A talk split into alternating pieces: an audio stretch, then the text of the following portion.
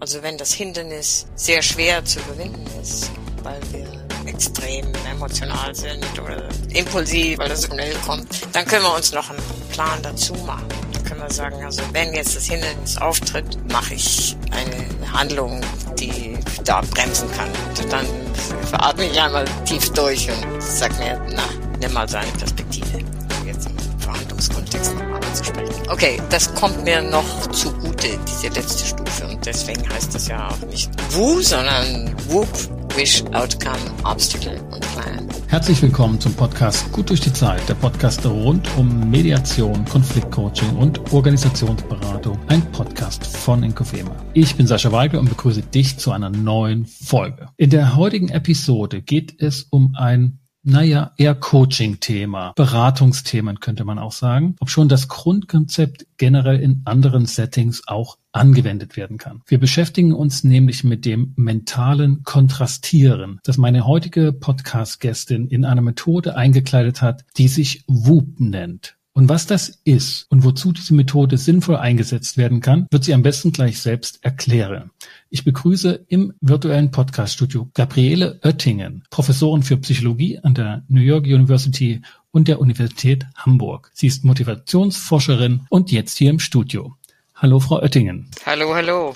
Frau Oettingen, Sie sind von Haus aus Psychologin und Lehrerin sowohl in Hamburg als auch in New York. Woran arbeiten Sie gerade und wie ist das dazu gekommen, an diesen beiden Universitäten zu lehren? Ach, das hat eine lange Geschichte. Ich komme ja ursprünglich aus der Biologie und war aber mhm. immer interessiert an Verhaltensänderungen und dann am Zukunftsdenken und an der motivationalen Bedeutung des Zukunftsdenkens für Verhaltensänderung. Und so bin ich von einer Studie in die nächste gekommen mhm. und nach jeder Studie stellen sich neue Fragen und so stolpert man als Forscher dann durchs Leben. Die Zukunft war für Sie von Anfang an sozusagen in Ihrer ganzen Forscherkarriere immer im Blickpunkt und ein wichtiges Thema gewesen. So hatte ich das zumindest verstanden. Was ist an der Zukunft so interessant, wenn man davon ausgeht, dass die gar nicht existiert? Genau das, dass sie eben nicht existiert und dass man als Mensch hier noch alle Möglichkeiten hat, das zu realisieren, wohin einem die Wünsche tragen. Also das nicht realisierte, das noch nicht dagewesene, das Kreative ist das Faszinierende an der Zukunft. Wenn man dieses Grenzenlose, das in der Zukunft ist, die man sich so vorstellt, in Betracht nimmt, könnte man sich ja fast da drinnen verlieren und wenig Realität, wenig Haltbares drinnen sehen. Aber wenn Sie das so in Blick nehmen und sagen, das lässt sich realisieren, dann hat das offenbar Einfluss auf unser Erleben dann in der Gegenwart. Genau so ist es. Ja, man kann sich natürlich alle möglichen Zukünfte ausmalen, die auch jenseits des eigenen Handelns liegen. Märchen, ähm, zukünftige Wunschträume, von denen man ganz genau weiß, dass sie jenseits der Realisierungsgrenze liegen. Man kann sich aber auch die Möglichkeiten, die die Zukunft für einen vermutlich hält, in Gedanken klar machen, ausmalen, sich nahebringen, durchspielen. Und diese Möglichkeiten, die Zukunft zu visualisieren oder zu sensualisieren, wenn man so will, also die nachzuempfinden, die sind uns ja ganz vertraut. Jeder weiß das ja, wie man so in die Zukunft träumen kann. Ob das jetzt Träume sind, die eigentlich jenseits von dem liegen, was man für realisierbar hält oder nicht, ist ja dann jedem Einzelnen überlassen. Aber diese Zukunftsträume sind uns allen vertraut. Und die Frage ist, was für eine motivationale Kraft haben diese Zukunftsträume? Und das ist das, was mich insbesondere interessiert hat. Wie kam das in Ihrem Fach oder auch bei Ihnen in Ihrem Forschungsprogramm, dass aus diesem in die Zukunft denken, sich in nicht reale Welten zu begeben, das ja zuweilen auch in den Generationen zuvor als Rumspinnen und Flausen im Kopf haben verschrien war, dass das doch eine ganz sinnvolle Beschäftigung sein kann. Naja, ich bin am Anfang meines Lebens, glaube ich, schon immer an der Frage der Hoffnung interessiert gewesen, wie Personen durch so ganz schwierige Zeiten kommen und wie sehr diese hoffnungsvollen Zukunftsgedanken hier einwirken können auf das, wie wir uns mit den schwierigen momentanen Realitäten auseinandersetzen. Dieses Interesse an der Hoffnung, an diesen hoffnungsvollen Gedanken, das hat, glaube ich, mich getragen, auch das als Forschungsthema zu wählen. Und das trägt mich eigentlich jetzt noch. Das heißt, diese Hoffnung ist ja das, was ja dann manchmal durch die Niederungen der Gegenwart trägt, dass es dann doch in Zukunft besser werden könnte. Und ich habe auch den Eindruck gewonnen, auch an dem Konzept, was wir gleich genauer anschauen werden, dass es aber auch nicht nur in der Gegenwart Mut macht, durchzuhalten, sondern auch in der Zukunft Spuren hinterlässt. Was ich besonders bemerkenswert fand, gerade auf dem Hintergrund meiner Arbeit, wenn ich halt mit Konfliktparteien spreche, die naja, typisch im Konflikt in einer schwierigen Situation sind und zuweilen auch in Verzweiflungssituationen. Und deshalb war mir das Konzept auch so wichtig. Also das heißt, für die Gegenwart ist es wichtig durchzuhalten, aber es hat auch reale Spuren. Und das war eines ihrer Forschungsschwerpunkte mit. Wie machen wir das, dass das, was wir uns ausdenken, dann auch Realität werden kann? Naja, wenn Sie jetzt mal fragen, wie mache ich das eigentlich, dass ich die Zukunft, die ich mir da so vorstelle, also sagen wir mal, eine Veränderung im Verhalten, irgendwie netter sein, gesünder leben, weniger aufzuschieben, mehr Nein sagen, wie mache ich das eigentlich, dass ich das auch wirklich dann tue nicht nur darüber rede. Viele von uns sind ja so aufgewachsen, dass man da eigentlich nur sagen muss, ja, du musst halt positiv denken, du musst halt positiv in die Zukunft denken, du musst mhm. halt hoffnungsvoll sein. Und mit dieser Frage bin ich dann eigentlich auch gestartet. Diese hoffnungsvollen Gedanken und diese positiven Zukunftsträume, die sind super, wenn ich mir so die Möglichkeiten der Zukunft ausdenken möchte. Was habe ich hier eigentlich für Möglichkeiten? Ich könnte das und das machen. Ich könnte der und der werden. Ich könnte heute Abend das fertig machen oder das auch nicht. Was immer. Diese positiven Zukunftsmöglichkeiten zu explorieren. Dafür sind diese positiven Zukunftsträume oder Gedanken wunderbar. Sie sind auch wunderbar, wenn ich mir mal kurzfristig die Stimmung verbessern möchte. Dann denke ich halt einfach mal, ach, es wird schon werden, alles gut. So. Aber wenn ich dann diese Möglichkeiten wirklich umsetzen will in aktives Handeln, damit ich das dann auch schaffe, diese Zukunftsfantasien zu erleben, dann sind diese positiven Zukunftsfantasien ein bisschen ein Problem. So haben wir immer wieder gefunden und in ganz unterschiedlichen Lebensbereichen. Und Lassen wir uns vielleicht noch ein bisschen bei dem Ausgangspunkt bleiben, weil das, was Sie dann entdeckt haben oder vertieft haben, dieses mhm. Kontrastieren da drin, das ist sozusagen in einer Zeit entstanden, wo man eher positiv immer in die Zukunft geguckt hat oder gesagt hat, wenn du positiv denkst, dann kommt auch das Positive viel eher. Und das war dann offenbar doch nicht ganz so, wie das kolportiert wurde. Wo haben Sie das gemerkt? Also wo sind Sie sozusagen auf den Stein gestoßen, dass Sie sagen, da fehlt noch was? Ja, ganz genau. Es ist gut zum Explorieren, es ist gut zum kurzfristig die Stimmung verbessern, aber wenn man das dann realisieren möchte und über diese Daten wollte ich kurz sprechen, je positiver Personen darüber fantasiert haben, wie sie ihre Wünsche erfüllen, desto weniger Erfolg hatten sie, diese tatsächlich zu erfüllen. Und das war ersichtlich im Arbeitsbereich, im zwischenmenschlichen Bereich, im Fitnessbereich, im Gesundheitsbereich. Also beispielsweise nehmen Sie Personen, die gerne Gewicht verlieren möchten in einem Gewichtsreduktionsprogramm, wie positiver die darüber fantasiert haben, wie sie durch das Programm Gewicht verlieren, desto weniger Gewicht haben sie verloren. Drei Monate später, ein Jahr später, zwei Jahre später. Und das war messbar. Also das konnten Sie. Das war messbar, ja. Das sind Pfunde. ganz, ganz, ganz einfache Kilogramm die Verknüpfung mit dem, je positiver die das gesehen haben, das kann ich mir noch nicht ganz vorstellen, wie das gemessen wurde im Vergleich dann natürlich zu den Gewichten und Pfunden, die sie da natürlich messen können. Das ist ganz einfach. Das kann man auf unterschiedliche Art und Weise messen. Aber eine Art ist, dass wir Personen so kleine Geschichtchen gegeben haben, die hypothetisch waren. Also stellen Sie sich vor, Sie sind nach dem Gewichtsreduktionsprogramm und sie treffen ihre Freunde und dann geht die Geschichte aber nicht weiter, sondern da muss die Probandin oder der Proband die Geschichte selber zu Ende fantasieren. Und dann manche fantasieren, oh, super geklappt, mein schönes Programm und die Leute bewundern mich, wie sehr das doch ein Erfolg war und die anderen sagen, uff, nicht so einfach. Es hat zwar so ein bisschen, aber da war doch dann nicht so ganz toll, wie ich mir das vielleicht vorgestellt hatte. Oder auch so Versuchungssituationen.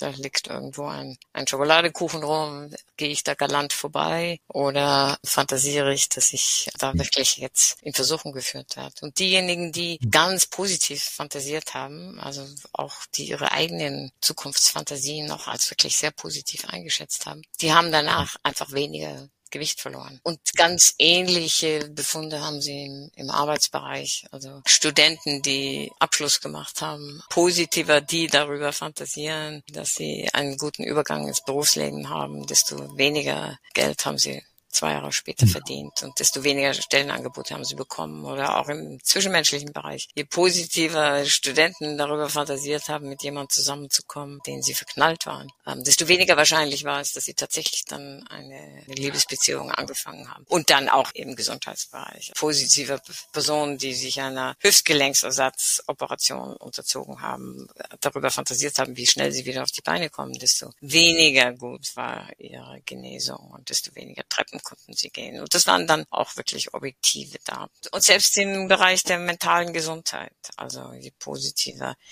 die Leute im Moment darüber fantasieren, wie gut die Zukunft aussehen wird, desto weniger depressiv sind sie im Moment, aber über die Zeit ja. werden sie depressiver. Und das ist zum Teil eben auch dem geschuldet, dass sie weniger Erfolg haben, weil sie weniger ins Handeln kommen. Das heißt also, Optimismus ist gut und wichtig, aber wenn es dann so eine Erlösungsidee gibt oder so eine Erlösungshoffnung, wenn ich das erst erreicht habe, danach ist alles ganz leicht und alles fliegt mir zu, dann sind die Ergebnisse ernüchternd für diese Person im Durchschnitt. Ja, also Optimismus ist vielleicht nochmal eine andere Sache. Aber man könnte sagen, je positiver ich darüber fantasiere, je positiver ich darüber träume, je positiver ich da in die Zukunft schaue, desto weniger wahrscheinlich ist es, dass ich tatsächlich diese positive Zukunft mhm. erreichen. So kann man das formulieren. Und dann haben wir uns natürlich gefragt, aber warum ist das denn so? Und die Sache ist, warum ist das so? Ja, weil in unseren Gedanken sind wir ja quasi schon angekommen. Unsere Gedanken sind sehr stark.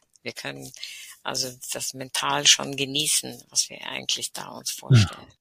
Man ist schon nach der Schlacht. Man hat es eigentlich schon erreicht. Man ist im Schlaraffenland und dann kann man sich natürlich auch entspannen. Und die Leute entspannen sich. Also unsere Experimente, die zeigen, dass wirklich der Blutdruck runtergeht. Sie berichten auch, dass sie weniger energetisiert sind, wenn es darum geht, mhm. diese Wünsche umzusetzen.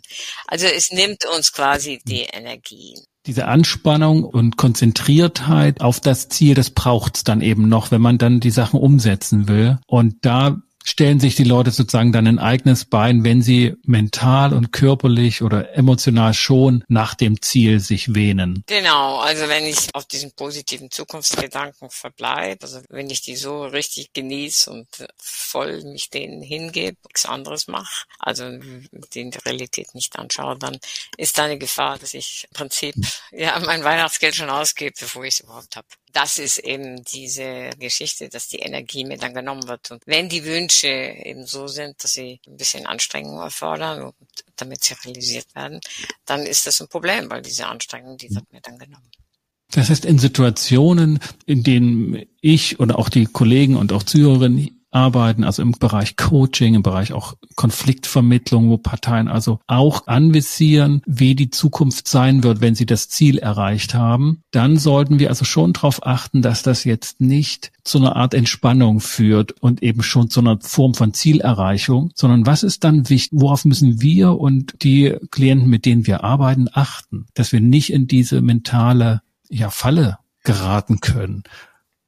Genau, also ich meine, Sie können natürlich jetzt sagen, und das sagen viele Journalisten, die sagen, ja gut, dann denkt man halt negativ. Aber das hilft natürlich auch nichts. Und zwar deswegen nicht, weil diese positiven Zukunftsfantasien, die sind wirklich wichtig. Also ich habe ja gesagt, sie sind eine Falle, aber auf der anderen Seite sind die unheimlich wichtig, weil wir konnten zeigen, dass die eben aus unseren Bedürfnissen herauskommen. Es ist wichtig, dass man sich mal wirklich überlegt, was will ich denn eigentlich? Wo drückt denn der Schuh wirklich? Wo möchte ich denn eigentlich hin? Weil das gibt mir ein Gefühl, wo meine Bedürfnisse, die ungestillten Bedürfnisse wirklich sind. Also wir haben da Experimente gemacht und diese Experimente, die sind lächerlich einfach, wenn Sie so wollen. Also wir haben Personen gebeten, sie möchten keine Flüssigkeit zu sich nehmen, ungefähr vier Stunden vor dem Experiment und habe ihnen dann ordentlich viele Salzbrezeln gegeben, so dass sie dann richtig schön durstig sind. Der Hälfte von denen haben wir dann gutes Wasser gegeben und die haben ihren Durst gestellt und die anderen, die sind durstig geblieben. Und dann haben wir ganz einfach gemessen, wo gehen die positiven Zukunftsfantasien denn hin?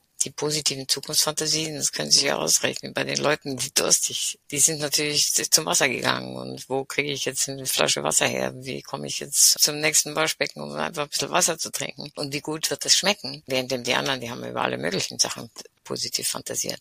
Diese positiven Zukunftsfantasien waren ein Ausdruck des Mangelzustandes ähm, Wasser. Und das können Sie natürlich genauso machen, das haben wir auch genauso gemacht, im Bereich der psychologischen Bedürfnisse. Also wenn Sie den Leuten den Sinn im Leben nehmen, dann fantasieren Sie positiv mhm. darüber, wie Sie einen sinnvolleren Job ergattern können. Mhm. Oder wenn Sie Leute darauf aufmerksam machen, dass ihre Beziehungen vielleicht nicht so ganz ideal sind, dann fantasieren die Leute darüber, wie positiv es sein wird, wenn Sie Freunde und Familie Treffen. Diese positiven Zukunftsfantasien sind wichtig. Die sind nämlich ein Ausdruck von den Bedürfnissen, also von dem, was wir nicht haben. Und insofern müssen wir die sehr ernst nehmen. Und wir können die auch ruhig zulassen. Nur alleine sind sie nicht genug, weil sie geben uns zwar die Richtung des Handelns. Also sie zeigen uns, wohin will ich denn, also zum Wasserhahn oder zum besseren, sinnvolleren Job. Aber gleichzeitig nehmen sie uns die Energie. Und deswegen sind wir auf Mental Contrasting gekommen, also mentale Kontrastierung, weil wir gesagt haben, okay, diesen positiven Zukunftsfantasien, die müssen wir jetzt mal kurz unterbrechen mit einem ordentlichen Schuss Realität. Und diese Realität im Sinne eines Hindernisses, was mir im Weg steht, dass ich letztlich dann meinen Wunsch erfülle, meinen Traum erfülle, mein Bedürfnis still. Also erst die positive Zukunftsfantasie, die ja Ausdruck meine Bedürfnisse sind, die gibt dem Handeln die Richtung. Wenn ich mir aber dann klar mache, was in mir steht denn im Weg, dass ich letztlich dann meine positive Zukunftsfantasie erfüllen, das gibt mir dann die Energie, weil jetzt merke ich ja, dass ich da noch nicht bin. Ich kann mich jetzt da noch nicht wählen. Also kommt die Energie und indem ich dieses Hindernis dann wirklich anschaue und dem Hindernis wirklich ins Gesicht sehe, verstehe ich dann auch, was ich machen kann, um dieses Hindernis zu überwinden. Und dann bin ich erst auf dem Weg zur Wunscherfüllung. Also es ist beides notwendig. Die positive Zukunftsfantasie das Anvisieren des Zieles sozusagen. Das ja, das Ziel ist, also des Wunsches erstmal. Das ist ja noch kein hm. Ziel. Ich weiß ja mhm. noch nicht, will ich das jetzt dann wirklich, möchte ich jetzt da wirklich hingehen, sondern es ist ja erstmal ein Wunsch, es ist erstmal ein Traum. So, wie so ein, ein Scannen am Horizont. Genau. Dann aber, was steht mir denn im Weg? Und wenn ich diesem Hindernis ins Gesicht schaue, dann verstehe ich auch, was ich machen kann, um dieses Hindernis zu überwinden. Jetzt kann es aber sein, dass dieses Hindernis so kostspielig ist oder auch gerade in mein Leben überhaupt nicht reinpasst oder auch wirklich nicht zu überwinden ist. Was ich mhm. dann nämlich mache, dann gehe ich aktiv raus und sage, nee, mit diesem Wunsch möchte ich jetzt nichts mehr zu tun haben. Ich kümmere mich jetzt um Wünsche, die machbarer und vielversprechender Was auch okay ist. Also das ist Was keine total okay ist, wenn ich dem Hindernis ins Gesicht geschaut habe, wenn ich wirklich weiß, warum ich letztlich aus dieser Wunscherfüllung rausgehe. Also was mentale Kontrastierung macht mit mir, ist, wenn das Hindernis zu überwinden ist, wenn ich dem ins Gesicht geschaut habe, habe gesehen, okay, das kann ich machen, da komme ich drüber, dann wird es zum Ziel. Dann hat es das nötige Verpflichtungsgefühl. Dann kommt die Energie. Dann sage ich, okay, let's go for it. I love it. Go. Wenn aber dieses Hindernis jetzt so klar nicht überwindbar ist, dann kann ich aktiv rausgehen und aktiv mir was Neues suchen. Das war jetzt die Reihenfolge dessen, was Sie als WUP bezeichnen, diese Schrittfolge, auf die Sie sehr viel Wert legen. Also ich brauche den Wunsch am Anfang. Ich muss mir ausmalen, was das für mich einbringt, dass das auch wirklich zu mir gehört und mein Wunsch ist. Und dann eben dieses mentale Kontrastieren, also dieses, die Hindernisse in den Blick nehmen. Ist das typabhängig, ob das eine Anstrengung ist und das bewusst gemacht werden muss und andere machen das sozusagen intuitiv automatisch? Oder ist das etwas, was schlichtweg alle vergessen würden, wenn sie es nicht wüssten und immer nur das Schöne in den Blick nehmen. Und man muss irgendwie einen Knoten in ein Taschentuch machen, dass man jetzt eben erstmal noch woanders steht und die Hindernisse noch nicht überwunden sind, sondern erstmal genau angeguckt werden können. Also es ist das zentrale Hindernis, was ich anschaue. Und die mentale Kontrastierung ist der Wunsch, der Outcome und das Imaginieren des Outcomes und dann die Identifizierung des Obstacles, also des Hindernisses, des zentralen Hindernisses in mir und dann die Imagination dieses Hindernisses. Das ist, also mentale Konzentration ist W-O-O, also W-O-O. Sie sagten gerade, das ist so ein Hindernis in mir. Wir reden also nicht über in der Außenwelt vorhandene Hindernisse, also ob das nun die Kosten finanzieller Art sind oder Sprachbarrieren oder irgendetwas, sondern Sie meinen, das ist so ein inneres Hindernis. Ich meine, ich muss das Innere oder wir betonen das innere Hindernis, weil die inneren Hindernisse eher kontrollierbar sind als die äußeren. Also ich kann mich ändern und ich kann meine Beziehung zu meinem Chef ändern, aber ich kann meinen Chef nicht ändern. Ich kann meine Arbeitsweise ändern und wie ich auf ein Problem zugehe. Aber die Probleme, die andere Leute an mich stellen, die kann ich nur sehr bedingt ändern. Also ich kann die Außenwelt viel weniger erfolgreich ändern als die Innenwelt. Ich kann meine Beziehung zu ändern, aber ich kann die anderen nicht ändern. Insofern führt die mentale Kontrastierung auch weg von den Ausreden. Ich kann das Wetter nicht ändern. Aber meine Haltung dem Regen gegenüber, den kann ich sehr wohl ändern. Und deswegen sagen wir inneres Hindernis, weil mir das eine ganz andere Möglichkeit gibt, auch wirklich zu handeln, auch wirklich Kontrolle in meinem Leben zu nehmen, auch wirklich mal zu merken, was ist es denn eigentlich, was mich aufhält, was ich kontrollieren kann. Wenn ich natürlich jetzt merke, dass selbst wenn ich das innere Hindernis nehme und wirklich nach was Kontrollierbarem suche und ich kann es einfach nicht kontrollieren, das ist wirklich außerhalb von mir, dann kann ich ja auch sagen, okay, dann versuche ich auch gar nicht mehr, das groß zu ändern. Also die Pandemie beispielsweise. Also wenn jetzt die Pandemie mir im Weg steht, damals, da konnten wir alle nicht reisen oder was, dass ich jetzt meine so lang ersehnte Weltreise mache. Wenn da die Pandemie dagegen steht, dann merke ich, das ist schwierig für mich, die Pandemie zu ändern. Und dann mhm. sage ich, okay, dann fahre ich halt nicht in fernen Osten, sondern dann gehe ich halt im Bayerischen Wald spazieren. Das ist klar. Aber in dem Moment, wo ich ein Handle, also wo ich eine Möglichkeit habe, mit diesem Hindernis umzugehen, also beispielsweise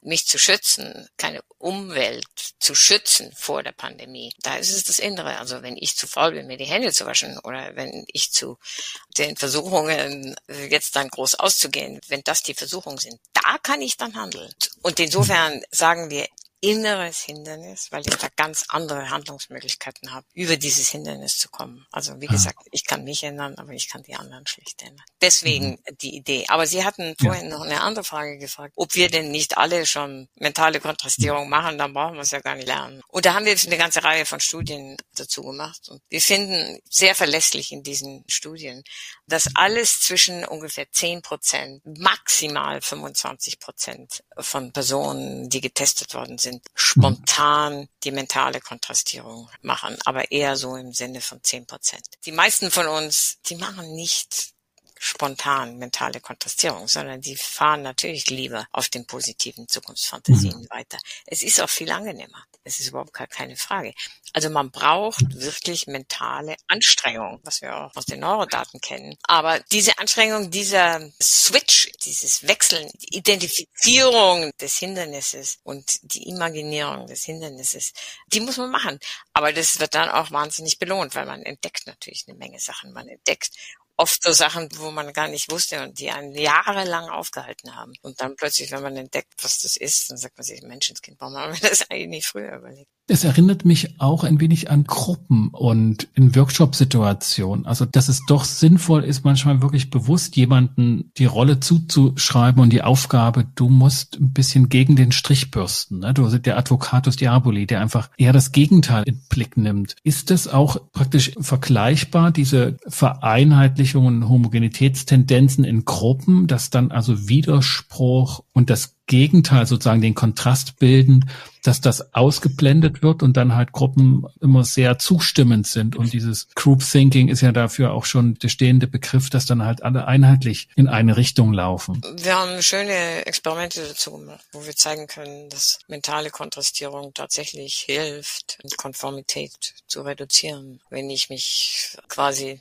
duckmäuserisch der Allgemeinheit füge, weil ich mich dann nicht traue, dann hilft mentale Kontrastierung, dass ich letztlich mich dann schon aufrichte und sage, was ist denn hier eigentlich richtig? Und dass die Leute das dann auch tun und wirklich, also bis hin zu ganz blöden Mathematikaufgaben gegen den Strich, also gegen die Gruppe lösen.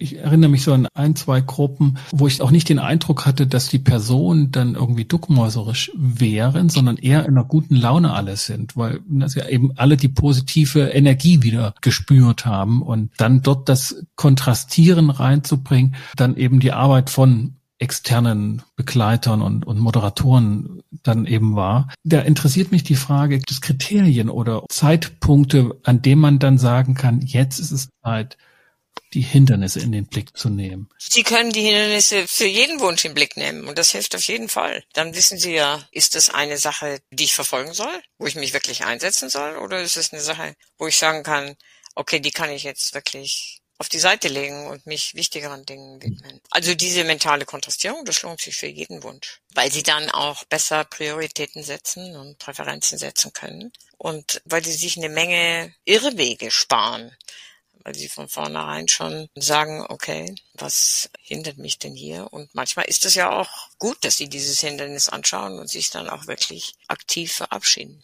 Zum Abschluss des Gespräches würde ich gerne nochmal auf die Zukunft so zurückkommen, weil dies mir auch ein wichtiges Thema ist. Die Frage ist, was aktuell so mit der Zukunft los ist. Wenn man die Entwicklungen in den Gesellschaften, gerade auch in denen wir beide jetzt leben, sie in Amerika, ich in Europa, Deutschland und Sie sind ja auch in Deutschland immer noch unterwegs. Hat sich die Zukunft geändert in der Vorstellungswelt, was sie für einen Eindruck hat, was sie für einen Impact auf die Menschen hat? Gehen wir heute anders mit Zukunft um als noch vielleicht vor 10 oder 15 Jahren? Was ist da Ihr Blick drauf, der sich mit Zukunft beschäftigt? Ach, ich wünsche, ich könnte Ihnen das erzählen. Also für Sie ist sozusagen die Zukunft, so wie Sie sie in Blick nehmen als Motivationsforscherin, als Verhaltensbiologin, das ist sozusagen noch stabil.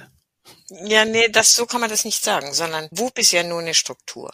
Also wir haben ja Wunsch, Outcome, Obstacle und dann haben wir den Plan. Also wenn das Hindernis sehr schwer zu überwinden ist, weil wir extrem emotional sind oder impulsiv, weil das schnell kommt, dann können wir uns noch einen Plan dazu machen. Dann können wir sagen, also wenn jetzt das Hindernis auftritt, wenn ich hier besuchen komme, dem mal richtig die Meinung zu sagen, dann mache ich eine Handlung, die da bremsen kann. Dann atme ich einmal tief durch und sag mir, na, nimm mal seine Perspektive also jetzt im Verhandlungskontext nochmal anzusprechen. Okay, das kommt mir noch zugute, diese letzte Stufe. Und deswegen heißt das ja auch nicht WU, sondern WUP, Wish. Outcome, Obstacle und Plan. Und das Schöne an WUP ist, dass es das Verhalten direkt ändert. Also ohne, dass ich Attitüden ändern muss, Einstellungen ändern muss und ohne, dass ich irgendwie Überzeugungen ändern muss, sondern ich gehe direkt ins Verhalten rein. Und wie gehe ich ins Verhalten rein?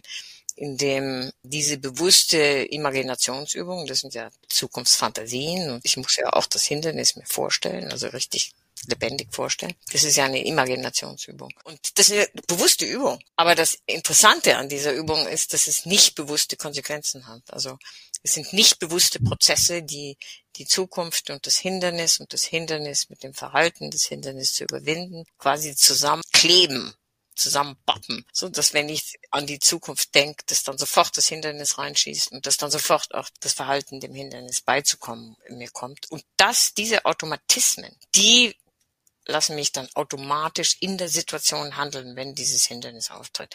Also in so einer Verhandlungssituation, wenn das Hindernis ist, dass ich mich zurückgewiesen fühle oder dass ich mich über den ärgere oder dass ich glaube, der hat mir Unrecht getan oder irgend sowas. Fängt der wieder damit an. Der fängt der wieder damit an, der mich, möchte mich über den Tisch ziehen oder irgend sowas. Dass ich dann, so wie ich mir das vorher in dieser bewussten Übung ausgemalt habe, dass ich das dann auch automatisch tue.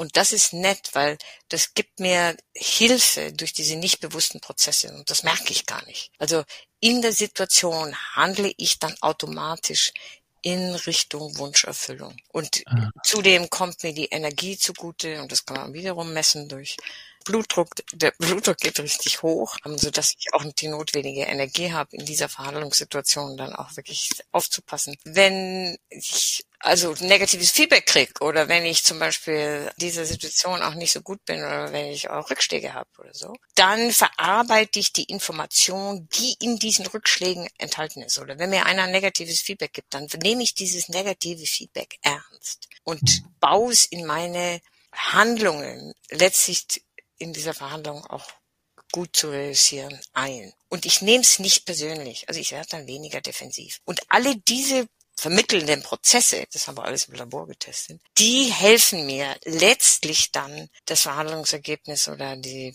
was immer meine Verhaltensänderung ist oder dann mehr physische Übungen zu machen oder bessere Arbeiten zu schreiben oder netter zu der Familie zu sein oder was auch immer halt gerade mein Wunsch ist. Und diese nicht bewussten Prozesse, die sind wichtig, weil die machen letztlich die Effekte aus. Jetzt ist WUP aber nur die Struktur. Es gibt ja nur Wish, Outcome, Obstacle, Plan. Die Inhalte, die kommen von jeder Person selbst. Also Sie können diese Struktur nehmen, Sie können diese Struktur üben. Also es ist wie eine Fertigkeit, okay? Das ist wie Fahrradfahren. Sie müssen Fahrradfahren üben. Aber dann können Sie wohin fahren, wo immerhin Sie wollen. Und WUP ist genauso. Die Struktur, wenn Sie die üben, das ist gut, weil dann können Sie das und dann geht das in Fleisch und Blut über. Dann aber können Sie im Prinzip jeden Wunsch da einsetzen. Wunsch, der sich auf heute Abend bezieht und ein Wunsch, der sich auf Ihr ganzes Leben bezieht. Wunsch, der sich auf die nächsten vier Wochen, auf das nächste Jahr, was immer. Das ist ganz egal. Das haben Sie in der Hand. Ein Wunsch, der trivial ist, ein Wunsch, der lebensverändernd ist. Unter Stresszeiten, in guten Zeiten, wenn Sie sagen, ah, heute Abend möchte ich gerade noch einen, ah, so einen richtig schönen Abend haben. Ein Wunsch, der sich auf das Zwischen bezieht, also eine Beziehung zwischen Ihnen und irgendjemand der Familie oder in der Arbeit, oder ein Wunsch, der sich wirklich nur auf Ihr eigenes Fortkommen bezieht. Das ist Ihnen beibehalten, weil Sie der Experte Ihres Lebens sind. Jeder ist der Experte seines Lebens. Deswegen muss der selber den Wunsch und auch selber das Hindernis einfügen. Das kann niemand anders und lassen Sie sich das nicht einreden von irgendjemand anders, der Ihren Wunsch weiß. Niemand weiß Ihren Wunsch, weil Sie haben das Bedürfnis und da entwickelt sich der Wunsch draus. Es ist Ihr Kontext, da kommt das Hindernis her. Sie sind hier der Autofahrer und Sie fahren wohin sie wollen mit der Vier-Stufen-Struktur von Bub. Hm. Ja, das ist sozusagen das Angebot, aber gleichzeitig auch noch die Verpflichtung, muss sich eben schon Gedanken machen und einen Wunsch entwickeln. Also es braucht die Idee, dass ich der Gestalter meines unmittelbaren Lebens bin und dass ich bereit bin, diese Gestaltungsmacht auch einzusetzen. Und dann kann ich mit dieser Struktur ganz praktisch auch was handhaben. Ach, ich würde das gar nicht so kompliziert formulieren. Ich würde einfach sagen, ich frage mich mal, was ist mein Wunsch für die nächste Woche? Oder was ist mein Wunsch für die nächsten vier Wochen? Was will ich denn eigentlich? Wo möchte ich denn eigentlich hin? Ja, das halte ich für einen gestalterischen Akt, der äh, nicht alltäglich ist. Also das mögen die einen mehr als die anderen machen, aber das braucht sozusagen für diese Methode des WUP oder um die zu nutzen, braucht es diese Bereitschaft, sich mental Gedanken zu machen und mit einem Bewusstsein darüber, dass ich das gestalten kann. Ja, genau. Sie brauchen fünf Minuten. Die brauchen Sie allerdings. Sie können also nicht dazu noch irgendwie E-Mail machen oder irgendwie, ich weiß nicht, sich unterhalten oder so. Also Sie brauchen also nicht mehr als fünf Minuten. Später geht es sogar schneller. Sie brauchen die fünf Minuten wirklich nur für sich, nicht unterbrochen, kein Handy, kein gar nichts. Fünf Minuten. Aber wirklich, das ist okay mit fünf Minuten. Sie müssen sich ein bisschen anschauen auf der whoopmylife.org Webseite. Da gibt's einen ja. zweiten Teil, der heißt Practice. Das verlinken wir auch mit in den Show Notes. Da können Sie sich runterladen, den, die ganzen Instruktionen. Da gibt's auch Videos, wie man das macht. Hm. Da können Sie das üben und dann üben Sie ordentlich und spielen damit und dann haben Sie einen riesen Spaß und es gibt eine Entdeckungstour. Sie verstehen jetzt, was Ihre Wünsche sind. Und sie verstehen auch, was sie jetzt immer aufgehalten hat im Leben. Und dann können sie auch noch das Leben neu entdecken, weil sie werden sehen, sie werden sich ändern und dann werden sich die anderen auch ändern. Auch darauf freue ich mich. Super. Frau Oettingen, die Botschaft ist angekommen. Es gilt sowohl für die kleinen Wünsche des Alltags, die vielleicht doch noch am Mittwochabend kommen und dem etwas abzugewinnen als nur das stupide Fernsehprogramm, als auch für die großen Wünsche des Lebens. Wo will ich studieren? Wie will ich leben? Und was will ich aus meinem Leben machen? All dafür ist diese Struktur sinnvoll und eben auch in den professionellen Kontexten, in dem der ein oder andere Zuhörer hier im Podcast auch sich befindet. Frau Oettingen, vielen Dank. Ja, ganz herzlichen Dank und viel Spaß mit WUP. Und wenn Sie Fragen haben, lassen Sie es uns wissen. Sie können auch Rückmeldung auf der whoopmylife.org Webseite. Und die ist übrigens auch auf Deutsch ja. übersetzt. Wunderbar. Frau Dinge, ich wünsche Ihnen eine gute Zeit äh, vielen Dank für das Gespräch und die besten Wünsche für Sie. Ja, für Sie alle. Das war Gabriele Oettingen, Professorin, Verhaltensbiologin, lehrend in New York und Hamburg, die das mentale Kontrastieren eingepackt hat in die Methode, in die Struktur des WUP. W für Wish, die Wünsche, O für Outcome, das Ergebnis, Obstacles, das zweite O für die Hindernisse, die in den Blick genommen werden müssen und Plan, den Plan, der dann das umsetzt, was sich gewünscht wird mit Blick auf die Dinge, die im Wege stehen. Vielen Dank, dass du und ihr wieder mit dabei wart bei diesem Podcast Gut durch die Zeit. Für den Moment verabschiede ich mich mit den besten Wünschen. Bis zum nächsten Mal. Kommt gut durch die Zeit. Ich bin Sascha Weigel, dein Host von Incovema, dem Institut für Konflikt- und Verhandlungsmanagement in Leipzig und Partner für professionelle Mediations- und Coaching-Ausbildungen.